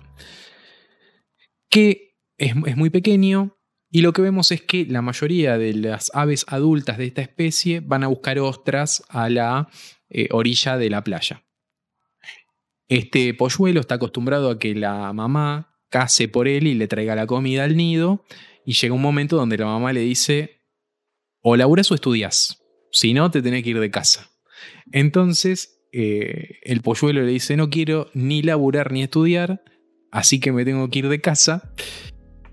Y, básicamente lo invita a que case él su propio alimento. Entonces, esta, es una historia justamente de vencer los miedos, de eh, buscar la independencia de alguna manera, de no, no depender siempre de los otros, de que uno es capaz de hacer las cosas y se las propone, e incluso, como en esta historia, es capaz de hacerlas mejor de lo que esperaba si se lo propone en sí. La cuestión es que el polluelo sale, va hasta la orilla de la playa a buscar estas ostras y una ola viene, lo tumba y él queda recontra traumado. Con lo cual, si antes tenía miedo, ahora tiene más miedo todavía. Ve unos pequeños cangrejitos que están ahí y los sigue un poco. Él a todo esto, ya a esta altura del corto, se está muriendo de hambre, con lo cual necesita ir a cazar sí o sí. Y siguiendo estos cangrejitos ve que cuando viene la ola los cangrejitos se esconden y como que se entierran en la arena. Y él hace lo mismo, se entierra cuando viene la ola.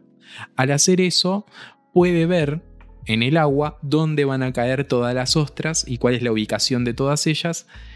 Y a partir de eso, su método de caza pasa a ser ese. Se esconde cada vez que viene una ola, ve dónde van a caer todos y después los va a buscar. Y termina siendo como el capo de la manada, no sé, de la parvada, es como se le dice a los, a los aves. De la bandada. Bandada, ahí está, bueno.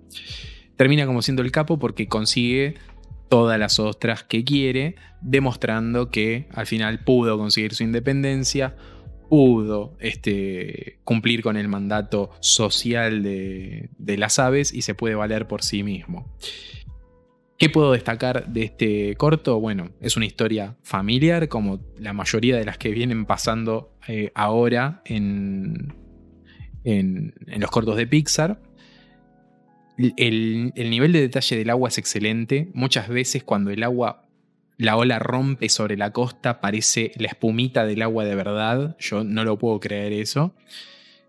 Y bueno, obviamente por la temática del agua, de la playa y todo, me parece que es un gran corto para hacer eh, de antesala a Buscando a Dory, que es otra película netamente marítima, ¿no? Este, o que tiene mucho que ver con el, con el océano y, todas esas cuestiones.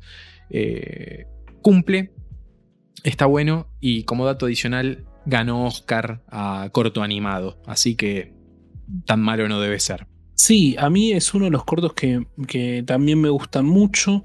Yo creo que le todo daba, todo daba para que sea un poquito más golpe bajo, ¿no? Le faltaría ahí como una vuelta de roja que podrían haberlo hecho no sé, se le muere la madre, una cosa así, que a, lo, Disney y Pixar nos tiene acostumbrado.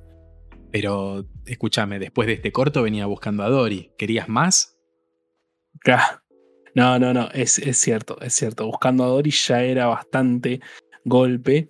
Eh, como dice Diego, yo creo que aparte de estar relacionado con el tema del mar, fíjate que tenemos también la relación en cómo los padres le enseñan algo a los hijos, ¿no? Y en Buscando a Dory, los padres le enseñaban justamente a buscar el camino de vuelta a la casa. En el corto le, le, enseña a buscar la comida. Em, también, bueno, como decís vos, el tema de los cangrejos, el tema bueno, del, mar, etc. Eh, es uno de los cortos que la verdad que a mí me gusta, me gusta mucho. Eh, y también a mi hija. A mi hija es uno de los que más le gusta por el tema de los pajaritos, etc.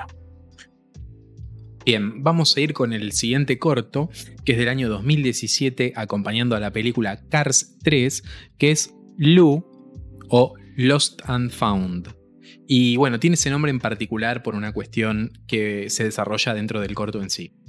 ¿De qué nos habla este corto? Nos sitúa en el patio de recreos de un jardín de infantes, en el cual hay un montón de, chicos jugando en su horario de recreo y que pierden un montón de cosas.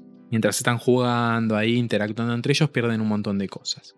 Lo que vemos nosotros es que hay como un, espíritu, algo que empieza a juntar las cosas que pierden los chicos y las lleva a un cajón de objetos perdidos, para que los chicos después puedan recuperarlas.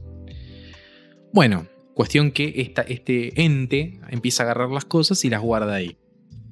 Los chicos siguen viviendo el, día a día en el colegio, salen al recreo, todo, y eh, este, este, ente trata de devolverle las cosas a los, a los chicos, pero claro, como es un ente invisible, mucha suerte no tiene, puede devolver alguna que otra cosita, pero no todo.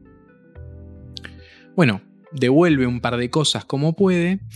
Y vemos ahí que dentro de este jardín de infantes hay un chico medio bully, medio abusivo, que empieza a sacarle a los chicos sus objetos y guardárselos en la mochila.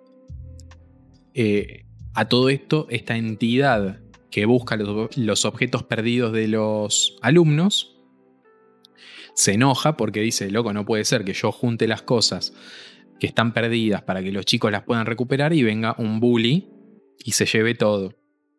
Entonces se genera toda una pelea entre este chico, entre este bravucón y esta entidad que si bien es invisible adopta con medio una forma eh, con todos los objetos que hay en el canasto. Y se disputan la mochila. En una escena vemos que la ropa interior del chico tiene sus iniciales, ¿no? Dice JJ. Entonces, esta entidad se da cuenta de algo, le deja la, la mochila, va hasta el cajón y saca un osito de peluche que tiene en la etiqueta JJ. En ese momento se lo muestra y el pibe recuerda que una vez en el patio un bully se lo robó a él el osito, entonces lo quiere recuperar. Esta entidad le dice que no, que no se lo va a devolver, que primero tiene que devolverle todos los objetos a los chicos de del patio de juegos. Entonces empieza esta relación entre esta entidad y el bully que va juntando cosas en la mochila del cajón y se las empieza a devolver a sus compañeros. Sus compañeros al principio no entienden nada de por qué le están devolviendo las cosas, pero él va devolviendo una a una. A medida que va devolviendo las cosas, se da cuenta que sus compañeros lo empiezan a tratar mejor, lo empiezan a querer porque está siendo bueno y no malo como antes.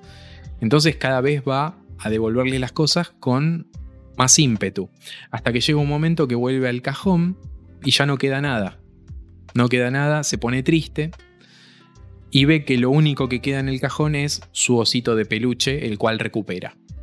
En ese momento, para nosotros los espectadores, esta entidad encargada de agarrar todas las cosas que fueron perdidas, entendemos que deja de existir, que no está más, y el chico, este que era bully, se puede integrar a sus compañeros y obviamente pasan a ser todos amigos en lugar de esta relación bully y bulineado que había antes. El corto cierra con un plano, creo que de la caja, donde vemos que Lost and Found está escrito en la caja y falta la letra L, la letra O y la letra U. Por eso entendemos que el corto se llama Lu. De Lost and Found eran las letras que faltaban. Con lo cual también podemos presuponer que esta entidad se llamaba Lu de alguna manera. Un corto que si bien Car 3, por lo que me contó Edu, es una porquería, el corto es oro puro. El corto véanlo porque es muy bueno y está en Disney Plus. No sé cómo, cuál es el nombre latino de este. Edu lamentablemente no lo pudo encontrar este corto, pero en cuanto tengamos el nombre latino lo publicamos en, las redes y, lo pasamos. Vale la pena totalmente. Este, desde la historia, desde la apuesta, eh, todo. Y es mejor que Cars 3. Es mejor el corto de 5 minutos que la película de hora y media. Y me la banco. ¿eh? Si alguno me viene a decir que Cars 3 es mejor, lo arreglamos con un pan dulce. No, mentira. Este, pero bueno, esa es mi opinión de Lu. Véanlo, está bueno. Yo este corto particularmente no lo vi, así que me voy a comprometer eh, al aire a verlo porque la verdad que la reseña que acabas de, contar me, me interesó y mucho. Antes de pasar al último corto que tenemos de esta lista, vamos a hacer una aclaración.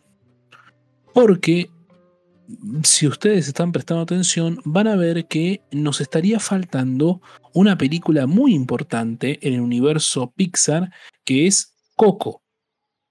Ninguno de todos los cortos que hemos nombrado acompaña a la película, la película Coco, justamente.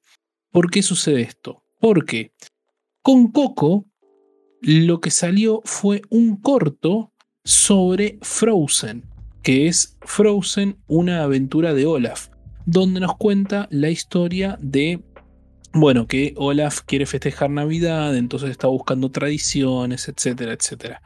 ¿Por qué no lo incluimos en este, en este listado que acabamos de hacer? Bueno, creemos que en realidad lo que estaría haciendo es ampliar el universo Frozen y no presentar un corto eh, nuevo como está, estamos nombrando en todos los que estamos presentando en este episodio. Y tampoco Frozen es de Pixar, sino que es de los estudios de, Disney en sí. O sea, no es el mismo estudio de animación. Es verdad, es verdad. Em, pero bueno, Justamente esto es eh, la aclaración que queríamos hacer y por dicho motivo pasamos al último corto que nos ha presentado Pixar con Los Increíbles 2 que se llama Bao del año 2018. ¿Qué nos cuenta esta historia? Bueno, es una madre china que está triste, o por lo menos oriental, que está triste y que cocinando le da vida a un dumpling, ¿sí? que son esas empanaditas que van eh, hervidas al vapor eh, con forma redondita. ¿no? Em, este dumpling es eh, un bebé recién nacido y la madre resulta ser muy sobreprotectora con el mismo. Pero este bebé va creciendo, ¿no? Y descubrimos que lo va tratando como si fuese un hijo propiamente. Por ejemplo, marca la altura de la pared, lo baña, lo lleva a pasear, de compras, etc. Y a medida que va avanzando, esta sobreprotección se hace cada vez más y el dumpling se enoja porque no, deja no lo deja hacer lo que quiere.